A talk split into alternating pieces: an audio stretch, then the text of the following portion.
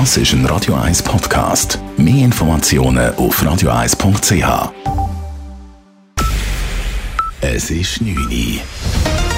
Radio 1, der Tag in 3 Minuten. Mit dem Simon Schaffer. Im Streit um die Emil Bürle-Sammlung im Zürcher Kunsthaus verteidigen sich die Verantwortlichen. Kritiker fordern mehr Transparenz bei den Verträgen mit der Kunstgesellschaft Zürich, die Trägerverein des Kunsthauses ist. Sie befürchten außerdem Raub- oder Fluchtkunst in der Sammlung Bürle.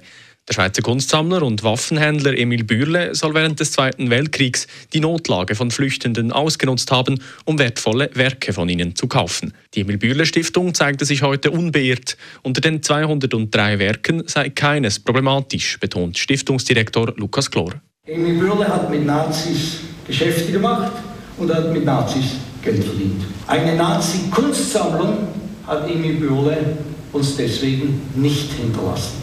Die von ihm zusammengetragene Sammlung war ihrem Geiste nach im Wesentlichen eine Sammlung der 1950er Jahre. Das Kunsthaus will ein Expertengremium zur unabhängigen Untersuchung der Herkunft der Bilder einsetzen.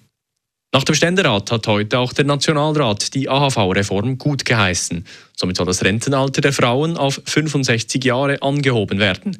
Die ersten neun Jahrgänge der Frauen, die mit 65 in Rente gehen, sollen entschädigt werden. Dies genüge allerdings nicht, sagt Urban Hodl vom Schweizerischen Gewerkschaftsbund SGB. Man muss sich bewusst werden, Frauen haben heute im Durchschnitt etwa ein Drittel weniger Rente. Jetzt ist es so, dass das Parlament eine Abbauvorlage auf Kosten der Frauen geschnürt hat. Das wird selbstverständlich den Gewerkschaften vehement bekämpft. Der SGB hat bereits das Referendum gegen die AV-Reform angekündigt. Voraussichtlich im nächsten Jahr kommt es zur Abstimmung. Die Kantone erhalten für die bisherige Bekämpfung der Corona-Pandemie nur die Note genügend. Die Denkfabrik Avenir Suisse hat die Krisenbewältigung der Kantone in der Pandemie untersucht. Die Zuständigkeiten während der Krise seien oftmals unklar gewesen. Es sei wichtig, dass die Kantone nun ihre Lehren aus der Krise ziehen, sagte Studienautor Lukas Schmid. Allerdings habe es große regionale Unterschiede gegeben. Allgemein haben die Kantone Graubünden, Zug und Baselstadt gut abgeschnitten. Andere Kantone wie Neuenburg waren fast in allen Bereichen ungenügend. Der Kanton Zürich überzeugte bei der Zahlung von Härtefallhilfen für Unternehmen. Er schnitt dafür aber schlecht ab bei den Spitalkapazitäten.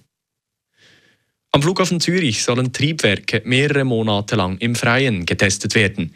Dies weil sich die Reparatur der Schallschutzhalle am Flughafen Zürich aufwendiger gestaltet als angenommen. Die sogenannten Triebwerkdurchläufe werden deshalb statt in der Schallschutzhalle für mehrere Monate im Freien stattfinden müssen. Der Flughafen tue sein Mögliches, damit die Triebwerke tagsüber und nicht in der Nacht getestet werden, heißt es in einer Mitteilung der Flughafen Zürich AG. In Ausnahmefällen könne es aber auch in der Nacht dazu kommen, so die Mitteilung.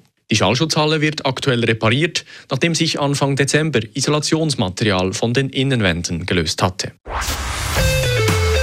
Radio 1 Wetter. In der Nacht und am Donnerstag gibt es 10 Hochnebel bis etwa auf 1200 Höhenmeter. Weiter oben wird es morgen durch den Tag aber schön. Es geht eine frische Brise und es gibt etwa 3 bis 4 Grad. Das war der Tag in 3 Minuten.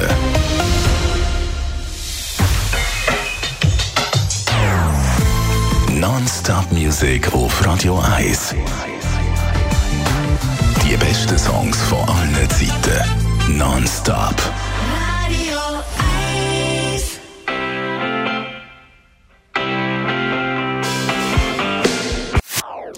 Das ist ein Radio 1 Podcast. Mehr Informationen auf radio1.ch.